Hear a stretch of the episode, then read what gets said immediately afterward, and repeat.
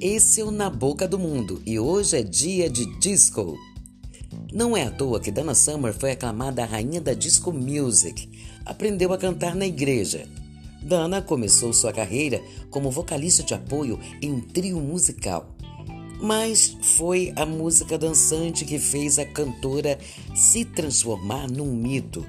Na sua carreira, lançou 17 álbuns, ganhou cinco prêmios Grammy e até um Oscar pela canção Let's Dance. Sucesso não faltaram em seu currículo. No auge da carreira, a cantora chegou a lançar um disco por ano. E a gente vai ficando por aqui no nosso podcast.